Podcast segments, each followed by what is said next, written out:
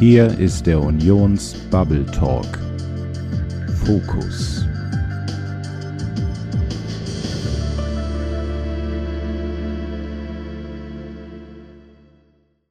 Und damit herzlich willkommen zu unserer ersten Ausgabe des Union Bubble Talk Fokus. Ein spezielles Format, in dem es jeweils aktuell um politische oder gesellschaftliche Ereignisse geht, die wir mit jeweils einem Gast aufbereiten und aufarbeiten möchten. Daneben begrüße ich, wie schon altbekannt, meine Co-Hosts Baha und Manuel. Hallo zusammen. Hallo. Guten Abend. Heute Abend liegt der Fokus auf der Ukraine. Die CDU-CSU-Bundestagsfraktion hat sich heute mit gleich drei Anträgen für eine stärkere Unterstützung für die Ukraine seitens der Bundesregierung eingesetzt. Worum es dabei genau ging und wie erfolgreich die Union damit war, das besprechen wir heute mit unserem dafür prädestinierten Gast, Dr. Johann Wadefuhl, geboren und auch heute noch lebend in Schleswig-Holstein, Oberstleutnant der Reserve, ehemaliges Mitglied des Landtags in Kiel und seit 2009 Mitglied des Deutschen Bundestages. Dort ist er stellvertretender Vorsitzender der CDU-CSU-Fraktion mit dem Schwerpunkt Auswärtiges, Verteidigung und Sicherheitspolitik. Zusätzlich ist er Leiter der deutschen Delegation zur Parlamentarischen Versammlung der NATO. Lieber Johann, vielen herzlichen Dank, dass du dir heute Abend mitten in einer Parlamentswoche die Zeit nimmst, mit uns über den russischen Angriffskrieg in der Ukraine, die Rolle Deutschlands darin und die Haltung der CDU-CSU dazu zu sprechen. Schönen guten Abend. Ja, in Schleswig-Holstein sagt man Moin, deswegen bleibe ich jetzt mal dabei. äh, äh Freue freu mich in der Runde zu sein und Mini-Erklärung dazu, das ist also kein, keine Abkürzung für guten Morgen, sondern irgendwie geht's euch gut? Mir geht's gut, irgendwie. So muss man das verstehen. Also, wunderbar. Mich, dann äh, auf das Gespräch. Haben wir doch den Lokalkolorit direkt mit reingenommen. Und bevor ich jetzt einfach aufgrund seiner Expertise heute Abend das Gespräch an Manuel weitergeben werde, habe ich eine Frage, weil als ich heute die Debatte im Bundestag verfolgt habe, ist mir aufgefallen, dass es schon den ein oder anderen Redner der Ampelfraktionen gegeben hat, die zwischen ihrer eigenen Überzeugung und der Koalitionsdisziplin hin und her gerissen war. Und wir kennen ja auch die Aussagen von zum Beispiel Michael Roth, Maria-Agnes Strack-Zimmermann und anderen. Aber was mich mal interessieren würde, wie ist das eigentlich so im persönlichen Umgang, wenn man einerseits weiß, man hat eigentlich gemeinsame Ziele, aber die Koalitionsdisziplin, das Halten zur Bundesregierung steht da immer wieder zwischen. Wie ist eigentlich das Thema Ukraine quasi auf den Fluren? An dieser Stelle versagte die Technik zum ersten Mal während des Live-Talks, so dass wir kurz improvisieren mussten. Nun ist das so, also äh, zwischen Bundestagsabgeordneten unterschiedlicher Fraktionen, das war auch schon in vergangenen Legislaturperioden, so gibt es äh, durchaus ein kollegiales Verhältnis und natürlich nicht nur erstmalig beim Thema Ukraine auch die Situation, dass man unabhängig von der Fraktionszugehörigkeit und der sozusagen Lagerzugehörigkeit, Regierung oder Opposition mal in Meinungen übereinstimmt äh, und wo es dann den jeweiligen Regierungsabgeordneten ziemlich schwer fällt, ähm, die Linie zu halten, weil man im Grunde der Auffassung ist, die Opposition hat mindestens mal an dem Punkt recht. Das ist auch jetzt so. Äh, ich sag mal, diejenigen Personen, die da betroffen sind, sind ja gerade auch schon genannt worden. Einige davon, die haben sich auch geoutet. Äh, die Diskussion haben wir im letzten Jahr schon sehr intensiv gehabt bei der Frage der Lieferung schwerer Waffen. Stichwort Marder oder Stichwort Flugabwehr Kanonenpanzer Gepard und dann auch Leopard 1 und 2. Insofern ist es keine neue Situation. Wir unter Kollegen können damit umgehen. Ähm, wir führen darüber Gespräche, wir treffen uns, wir tauschen, tauschen uns aus. Äh, wir haben auch eine gewisse Vertraulichkeit, deswegen würde ich dazu jetzt hier auch an der Stelle nicht alles erzählen. Ich habe selber die gleiche Verantwortung, die ich jetzt habe als stellvertretender Fraktionsvorsitzender in Regierungszeiten gehabt. Das heißt, ich weiß auch, was es bedeutet, am Ende für eine Regierungsmehrheit und für die jeweilige Entscheidung der Kanzlerin oder des Kanzlers auch einzustehen, dass das eine, eine schwierige Sache ist. Ähm, aber trotzdem äh, entlassen wir ja die Kolleginnen und Kollegen nicht aus der Verantwortung und mit den Anträgen, über die wir heute ja auch reden wollen, äh, bringen wir das Thema ja auch irgendwie äh, natürlich wieder dahin, wo es hingehört, nämlich äh, in das Plenum des Deutschen Bundestages, wo dann auch entschieden werden muss und irgendwann wird es darüber auch wieder namentliche Abstimmung geben. Ja, ich äh, fand die Bundestagsdebatte heute ja auch ähm, sehr wohltuend. Der Roderich Kiesewetter hatte das ja auch gesagt äh, in seiner Rede, dass bis auf eine Ausnahme bei der SPD ja ähm, äh, sehr sachlich ähm, und konstruktiv ja auch debattiert wurde. Aber wie bewertest du jetzt das Ergebnis ähm, des heutigen Tages? Also ähm, der Taurus-Antrag wurde ja verwiesen und ähm, der andere Antrag. Und an dieser Stelle kam es zum zweiten Mal zu erheblichen technischen Problemen, so dass wir wieder kurz improvisieren mussten. Ähm, es ging jetzt, ging jetzt zuletzt um die Frage, wie war jetzt die Debatte oder wie ist die Debatte allgemein? Die ist schon sehr sachlich. Das muss man sagen. Das ist ja auch äh, dem Thema wirklich mehr als angemessen, weil es ja auch um keine kleine Frage geht. Wir werden ja gleich nochmal über die Aspekte auch sprechen, die dabei zu berücksichtigen sind von allen Seiten. Aber gut, es wird natürlich auch dann, wenn die Frage am Ende mal abzustimmen ist, wird es auch mal wieder in der Diskussion wieder härter werden. Das, was jetzt heute gemacht wurde, war jetzt mal das Erwartbare. Das war, glaube ich, jetzt auch die letzte Frage, die Manuel nochmal aufgeworfen hatte. Das ist eben halt das, was technisch auch ganz normal äh, immer stattfindet bei allen Anträgen, bei allen Gesetzentwürfen, die äh, zum ersten Mal in das Plenum des Deutschen Bundestages eingebracht werden. Und so war das hier ja jetzt auch. Nämlich, sie werden in die Ausschüsse überwiesen. Also, natürlich hätte man das jetzt sofort abstimmen können. Klar, war auch unser Wunsch, war auch unser Antrag. Äh, ich muss aber schon auch sagen, es ist ziemlich normal, äh, dass nicht sofort über solche Sachen abgestimmt wird, sondern dass man die dann nochmal in den Ausschuss überweist, dort nochmal darüber spricht und sie dann nach, sagen wir mal, einer Ausschussrunde, die dann in der jeweils nächsten Sitzungswoche auch regelmäßig stattfinden kann, dass sie dann zurückkommen ins Plenum und dann abgestimmt werden.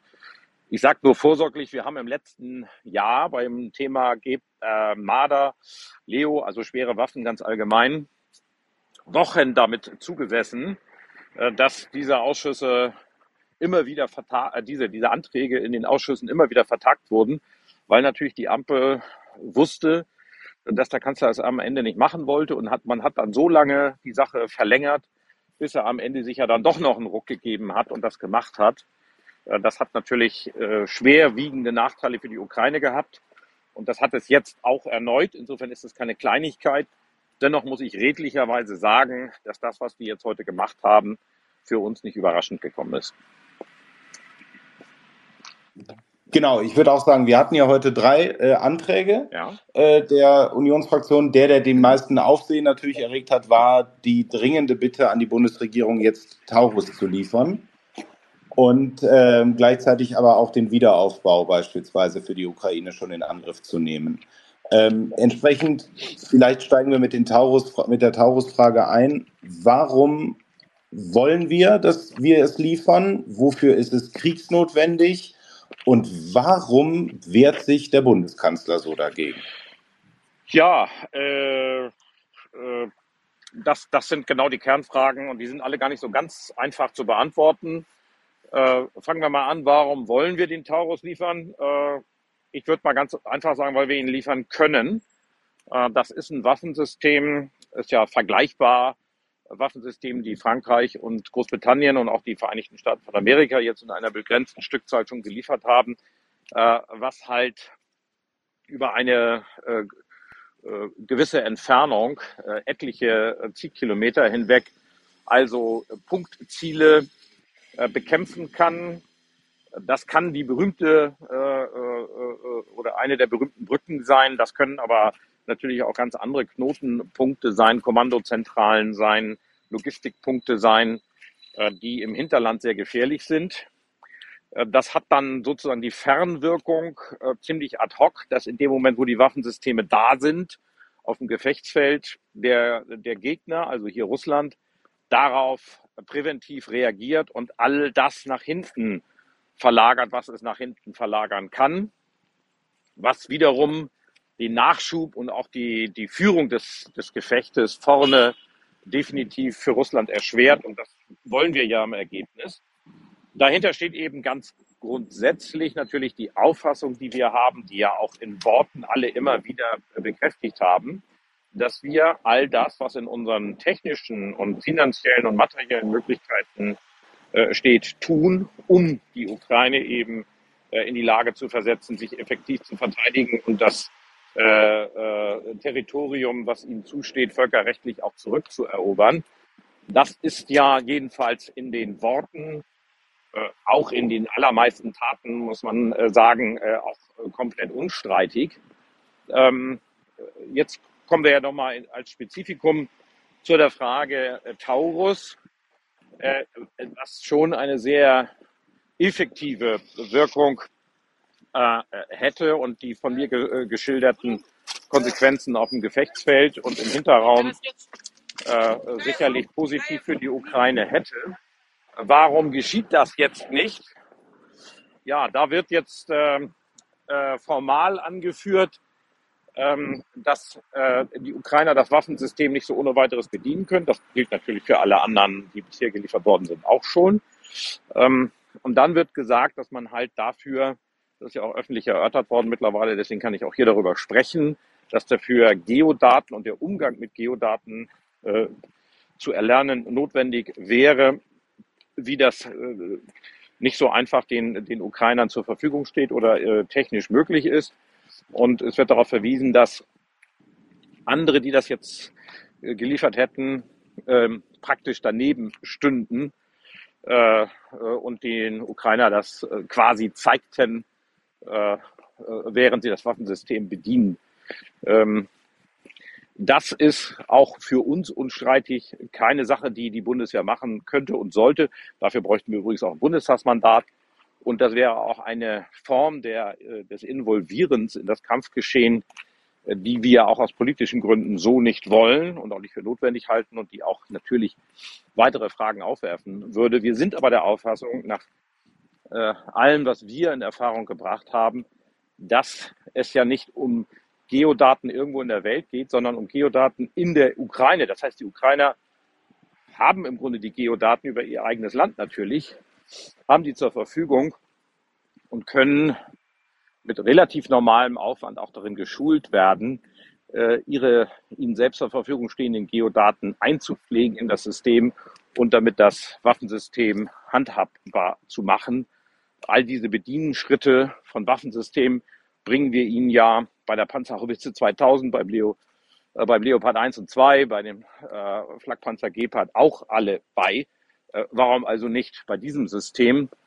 Und insofern sind das aus unserer Sicht, ähm, was jetzt die Argumentation angeht, keine durchgreifenden Gründe, wobei wir, das möchte ich vielleicht abschließend dazu sagen, auch sehr kritisieren, dass bei aller Notwendigkeit, gewisse Dinge natürlich geheim zu halten, es äh, an einer wirklich mal in Ruhe und mit einer gewissen Verlässlichkeit und nachvollziehbar abgegebenen Erklärung des Bundeskanzlers mal wieder mangelt, warum er das dann alles nicht für möglich hält. Und ich finde, da wir über, über solche Sachen jetzt mehrfach auch öffentlich diskutieren, müsste man von ihm erwarten, dass er sich irgendwann mal äh, vor den Bundestag hinstellt oder vor die Öffentlichkeit und das mal in Ruhe und nicht immer nur in Andeutungen und Halbsätzen erläutert.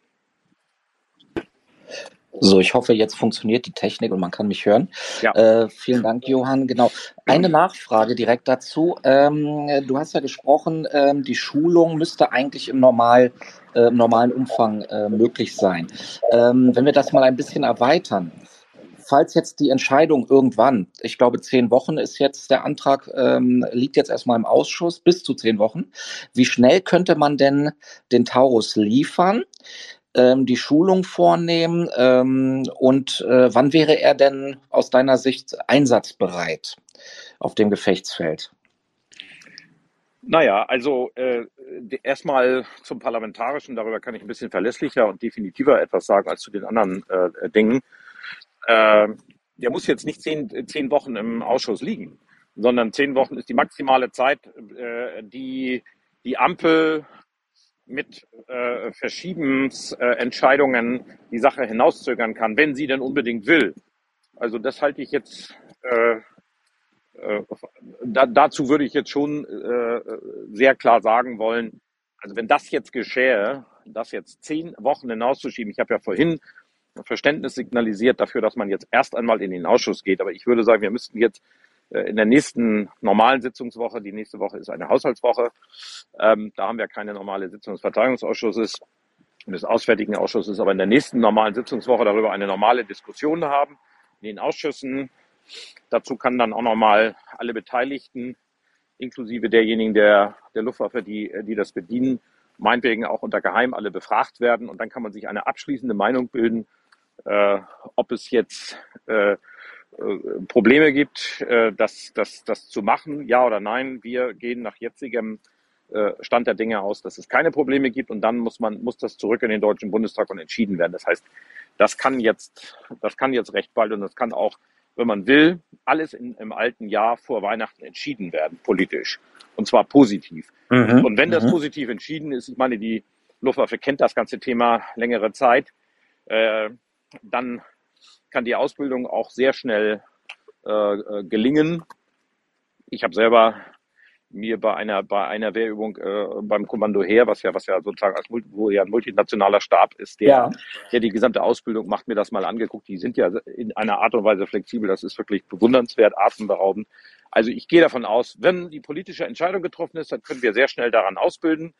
Und äh, die Ukrainer haben ja gezeigt, dass sie diese verschiedenen Waffensysteme äh, aus Frankreich, äh, aus äh, den äh, aus Großbritannien und USA schon am Ende auch verschießen können. Das heißt, sie unter ihre Flugzeuge kriegen äh, und das auch dann technisch hinbekommen. Also das, das kann dann alles relativ schnell gehen und das wäre dann sicherlich im ersten Quartal, vielleicht Ende des ersten Quartals des nächsten Jahres dann auch spätestens einsatzbereit. Aber wir verlieren halt wir verlieren halt jeden Tag oder die Ukraine und damit Europa und wir alle verlieren jeden Tag Zeit und äh, Herr Putin gewinnt jeden Tag Zeit. Das ist, muss ich dann auch sagen, die politische Verantwortung, die die Ampel in ihrer Gesamtheit trägt. Nicht nur Herr Scholz, sondern die Ampel in ihrer Gesamtheit und deswegen keine Krokodilstränen, äh, wenn die Lage auf dem Gefechtsfeld so prekär ist für die Ukraine, wie sie ist.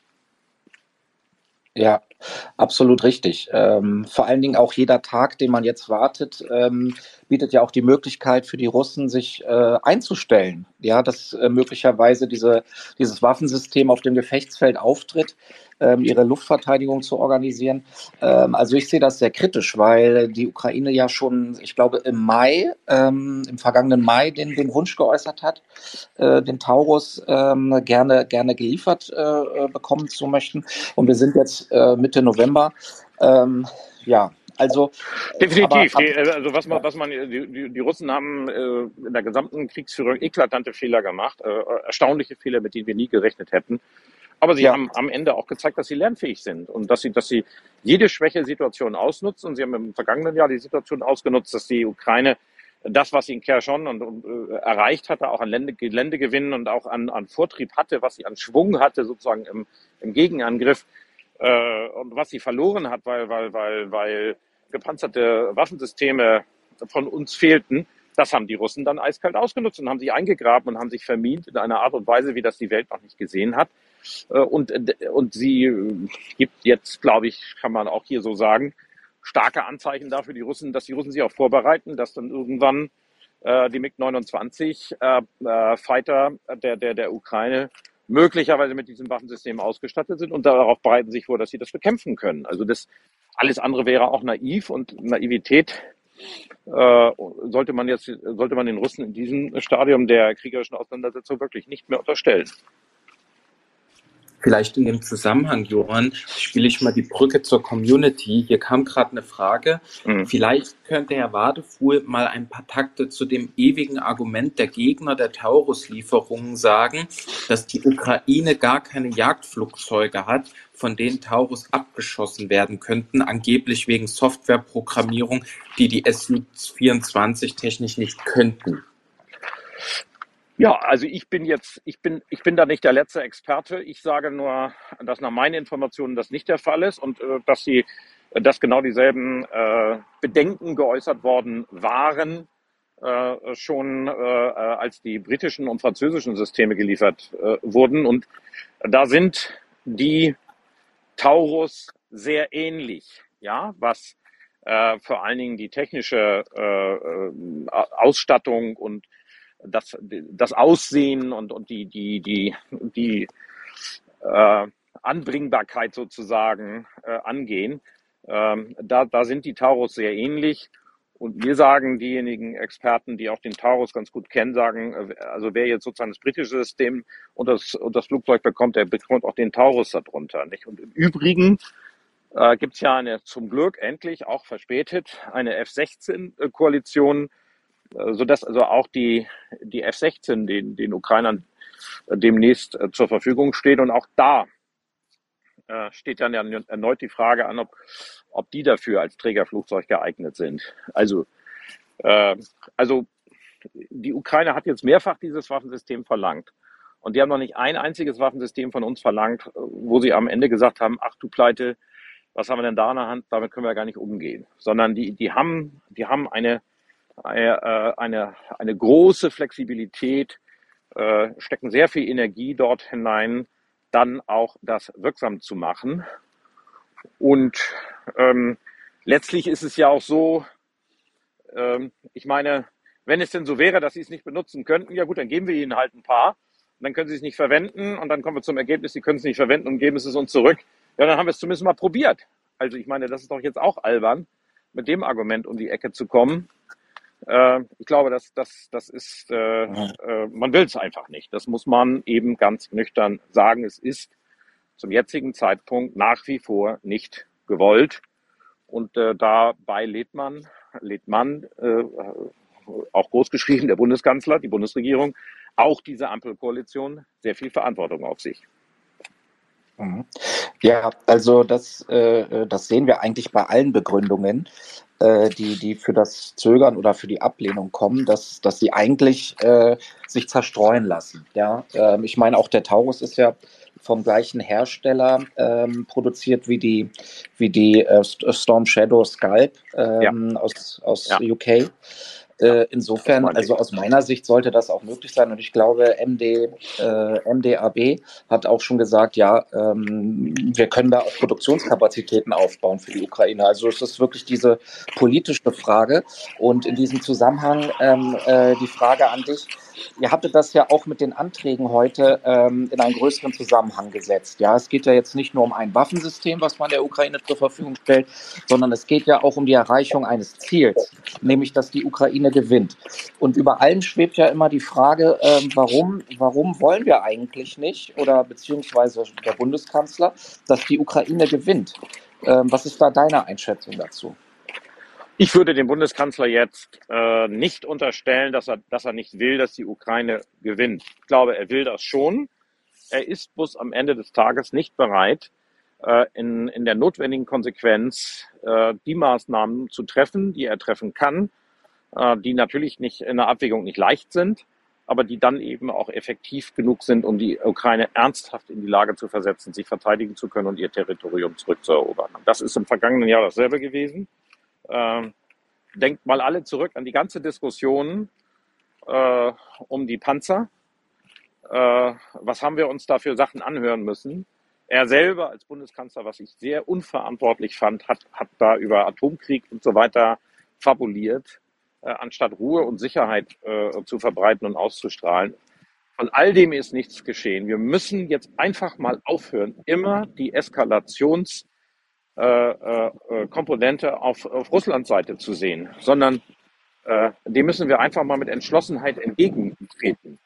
Äh, ansonsten äh, wird Putin immer weitermachen. Also alle Zurückhaltung mit der Lieferung der, der gepanzerten Waffensysteme im letzten Jahr hat ja nichts gebracht. Wir haben doch nicht einmal von Herrn Putin irgendwo gehört, ja, okay, ja, vielen Dank, Herr Scholz, für die zurückhaltende Position. Das äh, hat mich nochmal zum Nachdenken gebracht äh, ich bin jetzt doch äh, irgendwie bereit, dass wir hier über Kompromisse oder Frieden oder was auch immer reden. Nein, äh, Putin hat jede Schwächesituation, jede jede Zurückhaltung ausgenutzt. Und das tut er, das tut er jetzt, das tut er jetzt auch. Und das Das ist irgendwie eine Sache, die aus meiner Sicht der Kanzler äh, nicht realisiert hat oder wo er einfach äh, am Ende nicht bereit ist, den entscheidenden Schritt zu gehen. Und eben, das muss ich dann in der Härte auch sagen, alle Kolleginnen und Kollegen der, der Ampelkoalition am Ende alle auch nicht.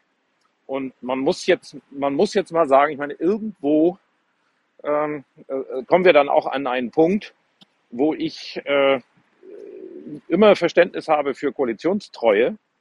Aber als jemand, der auch schon mal gegen Angela Merkel und äh, Vorschläge ihrer Regierung gestimmt hat, sage ich, irgendwann muss man dann auch mal sagen, es geht jetzt hier um eine sehr, sehr große Frage. Und wenn es so wichtig ist, dass Leute wie, äh, wie Michael Roth, äh, wie Toni Hofreiter, äh, wie Frau Schack-Zimmermann äh, von einem Interview zum nächsten gehen und immer wieder betonen, wie wichtig das ist, dann erwarte ich auch mal, dass die jetzt im Parlament mal entsprechend abstimmen oder die Interviews mal alle sein lassen und sich und, in, in, die letzte Reihe verkrümeln und dazu schweigen, weil sie am Ende sich doch nicht durchsetzen. Es hilft ja nichts. Es gibt ja kein, bei allen, es gibt ja keinen Koalitionsausschuss zu der Frage. Es wird ja über jede große Frage der Politik gibt's genau. es, gibt, es gibt ja noch nicht mal einen Koalitionsausschuss. Mhm. Es wird ja, es wird ja nicht irgendwie mal auf den Punkt gebracht in der Koalition, sondern man lässt diese Leute die ja durchaus äh, nicht unwichtige Positionen haben und eine große Resonanz in der deutschen Öffentlichkeit, Klammer auf zu Recht, Klammer zu finden, und lässt sie reden, aber es kommt, es passiert nichts. Es passiert nichts. Und das finde ich dann irgendwann auch äh, nicht mehr ganz lauter. Und da muss ich sagen, bei aller Anerkennung für deren Position und für deren Mut, auch äh, gegen die äh, Regierungsmeinung anzubürsten, irgendwann muss man, wenn man den Mund spitzt, auch mal pfeifen. Und vielleicht, Johann, hier eine Nachfrage, wie du das einschätzt. Ich habe die Zusammenfassung der Debatte heute mir angeguckt und es scheint mir auch so, dass einige Wortmeldungen gerade aus der SPD ähm, tatsächlich jetzt äh, so klingen, wie man sie vielleicht vor äh, einem Jahr oder vor einem halben Jahr aus, aus den Reihen kaum gehört hätte. Also vielleicht nochmal von, von dem Kollegen Stegner.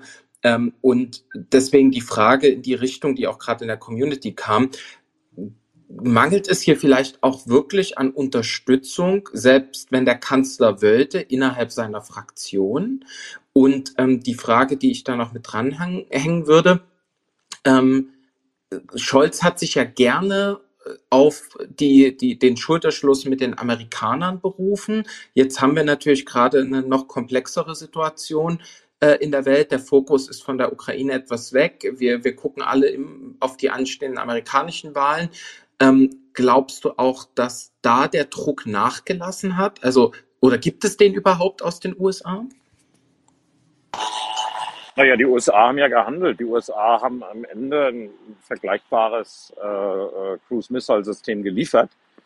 Also, äh, aber die, die USA haben da die Position, die sie auch vorher bei den Panzern schon hatte. Die, die haben gesagt, es ist eure Entscheidung. Ja, also es gibt hier kein amerikanisches Oberkommando über deutsche Politik, sondern das müsst ihr schon souverän selber entscheiden. Und wenn ihr das nicht wollt, dann macht ihr es halt nicht. So, Punkt aus Ende. Also da darf man sich, finde ich, hinter den Amerikanern auch nicht verstecken. Vor allen Dingen, das wird ja äh, bedauerlicherweise immer dann gemacht, wenn es passt. Ja, also ich meine, äh, wenn ich mir den Schlenker noch erlauben darf, äh, zur, zur, zur, äh, über die jordanische Resolution, äh, als es jetzt hier um den Israel-Gaza-Konflikt gibt, da hat Amerika mit Israel dagegen gestimmt und, und, wir haben uns enthalten. Und da war uns mit einmal die amerikanische Position mit einmal nicht mehr so wichtig. Also das überzeugt mich am Ende des Tages nicht. Es gibt niemanden in Washington, der uns davon abrät. Es gibt niemanden, der uns davon abhält. Es gibt äh, äh, im Gegenteil die Aufforderung von Washington, das ist am Ende ein Krieg in Europa. Und zuallererst leidet ihr darunter, wenn der Krieg verloren geht. Und das ist, glaube ich, auch der Hintergrund äh, dafür, dass wir jetzt neuerdings immerhin eine etwas ernsthaftere, ruhigere und nicht so ablehnende Debatte führen wie im letzten Jahr, weil die Kolleginnen und Kollegen auf der, der Ampel sehen, wo, wozu die Zurückhaltung im vergangenen Jahr geführt hat. Nämlich dazu, dass Russland sich hat eingraben können, dass er alles hat verminen können, also dass das alles kontraproduktiv war und dass das alles der Ukraine geschadet hat. Und sie sehen natürlich jetzt auch, dass das in der jetzigen Situation äh, auch wieder gilt. Und sie sehen natürlich auch richtigerweise, dass wir jetzt, äh, wie auch immer dieser Krieg weitergeht, äh, sehr entschlossen sind, die Ukraine weiter zu unterstützen, aber da, dass wir natürlich nicht noch einmal so viele Marder, Leopard, äh, Panzerhaubitzen liefern können, wie wir schon einmal geliefert haben. Die haben wir einfach gar nicht mehr. Nochmal in gleicher Größenordnung. Äh, und ähm, deswegen, das merken die Kollegen auch. Und ich äh, weiß von denen, ich muss ihnen das gar nicht irgendwie anders unterstellen, dass die natürlich auch am Ende wollen, dass die Ukraine obsiegt, äh, jedenfalls nicht besiegt wird. Lassen wir mal die Unterscheidung jetzt mal beiseite. Mhm. Also, dass Russland jedenfalls nicht gewinnt. Und die merken eben langsam, es wird, es wird sehr schwierig für die Ukraine. Es wird außerordentlich schwierig für die Ukraine. Das merkt ja auch jeder. Ich meine, wir haben alle das gelesen, was der Oberbefehlshaber da gesagt hat. Stellungskrieg. Wir denken alle, fast nicht 100 Prozent, aber es ist eine gewisse Parallele an den Ersten Weltkrieg. Und äh, da, hat, da hat Russland halt eine lange Leidensbereitschaft. Und wir gucken dann langsam auch auf die Wahl der USA nächstes Jahr und eine gewisse Zurückhaltung bei vielen Republikanern, um das harmlos zu formulieren. Das heißt, die, die Kollegen der Ampelkoalition merken langsam, äh, was für wahnsinnig negative Auswirkungen das alles hat, diese Zurückhaltung. Und deswegen bleiben wir hier in unserer Forderung hart und äh, werden die auch äh, weiter wiederholen in der, in der Hoffnung, dass wir doch noch was erreichen. Ja, du hast Salushny angesprochen. Äh, der ukrainische Präsident hat ja auch gleich reagiert auf, auf dieses Interview und hat ja auch gesagt, äh, wir werden nicht aufgeben wir werden weiterkämpfen. Und ähm, das, das Hauptproblem scheint ja zu sein, dass, dass das Gefechtsfeld ähm, komplett aufgeklärt wird ne, durch die Drohnen, ähm, dass man äh, quasi nicht mehr in der Lage ist, einen Überraschungseffekt zu haben. Und ähm, ein Angriff ohne Überraschungseffekt ist ja meistens ähm, zum Scheitern verurteilt. Ähm, wobei man jetzt sagen muss, äh, also die Produktionskapazitäten werden ja erhöht. Ähm, äh, aber wenn ich jetzt höre, dass ähm, die ähm, Artilleriegranaten, ähm, die Zusage eine Million ähm, aus der EU, dass äh, das jetzt auch nicht klappt, ähm, dann, dann wird mir da ein bisschen anders. Und ich würde mir da eigentlich wünschen von einer deutschen Regierung, ähm, eben mit dem Szenario, dass die Ukraine möglicherweise an, einem, an dem Krieg zerbrechen könnte, ähm, dass das erhebliche negative Konsequenzen für unsere äh, Sicherheitslage hätte ähm, vor allen Dingen, weil dann auch Russland weiter vorrückt. Ne?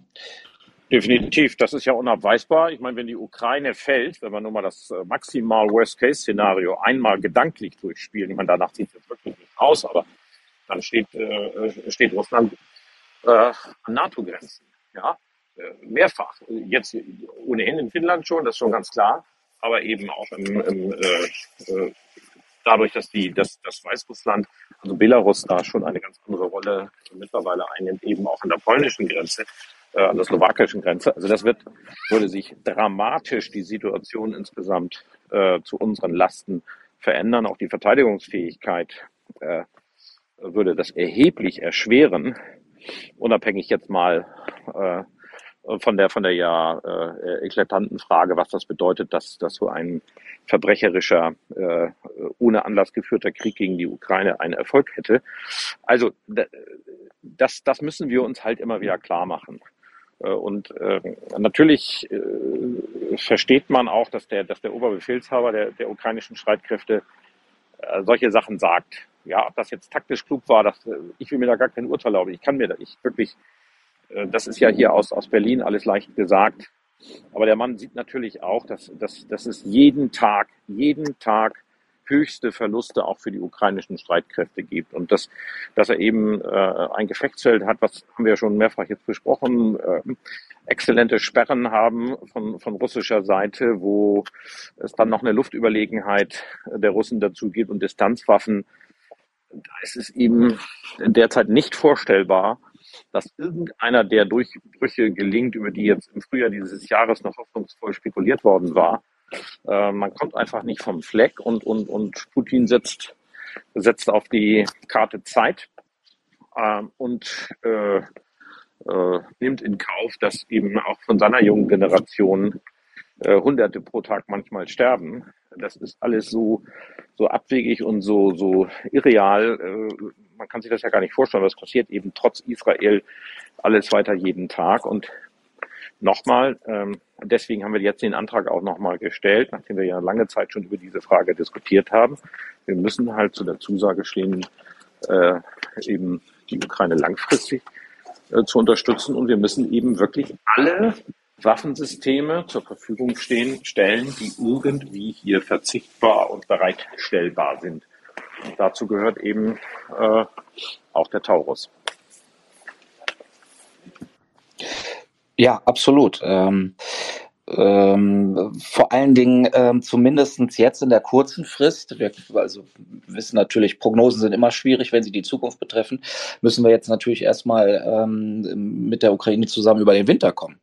Ja, ähm, da ist ja glücklicherweise auch einiges passiert, äh, worüber ich sehr dankbar bin. Ähm, wenn wir uns Iris-T SLM anschauen oder auch noch eine zusätzliche Patriot-Batterie, ähm, dass da auch die kritische Infrastruktur ähm, geschützt wird. Ähm, denn ich vermute mal, dieser Winter wird nicht so mild wie im letzten Jahr. Ähm, insofern ähm, ja, bin ich da mal gespannt, wie, ähm, wie sich das weiterentwickeln wird. Ähm, und ähm, ja, ja, was haben wir dann noch als Opposition für Möglichkeiten, ähm, wenn wir jetzt schauen auf, auf äh, den Ausschuss, das hattest du ja schon gesagt. Ähm, habt ihr da noch ähm, anderes geplant in der Fraktion, in der Arbeitsgruppe oder ähm, konzentrieren wir uns jetzt erstmal als Opposition auf, auf den Taurus-Antrag im, äh, im Ausschuss? Naja, es ist erstmal ähm, nicht nur ein Taurus-Antrag, sondern wir haben einen Taurus-Antrag sozusagen ausgekoppelt, aber auch einen umfassenden äh, Ukraine-Unterstützungsantrag formuliert, der eben all die anderen Aspekte auch mit einbezieht, die wir für essentiell halten. Du hast gerade schon richtigerweise gesagt, es wird aller Voraussicht nach, so wie das bei Wintern so ist, auch wieder ein kalter Winter werden. Wir werden das, äh, wir werden wieder erleben, dass Russland äh, äh, Energieinfrastruktur angreifen wird. Das heißt, es wird ganz simpel darauf ankommen, möglichst viel auch wieder dezentrale Energieversorgung sicherzustellen und so weiter und so fort. Das heißt, die Durchhaltefähigkeit insgesamt des Landes äh, die Resilienz insgesamt des Landes muss gestärkt werden. Das sind nicht nur jetzt militärische Waffensysteme, sondern das sind viele andere Fähigkeiten und Unterstützungsmaßnahmen, die man auch noch zur Verfügung stellen kann und muss aus unserer Sicht. Da, da kann noch mehr gemacht werden. Übrigens nicht nur von der Bundesregierung, muss man mal sagen, sondern auch von vielen äh, äh, anderen. Das kann man auch privat machen übrigens. Das können auch Bundesländer machen, äh, wer auch immer sich da engagieren will. Wir wollen nur, sagen wir mal, dass in dieser kritischen Phase des Krieges, wo jetzt unglücklicherweise der Israel-Gaza-Konflikt, der so auch berechtigterweise ganz viel Aufmerksamkeit auf sich zieht, hinzukommt, dass der, der Fokus auf die Ukraine nicht verloren geht.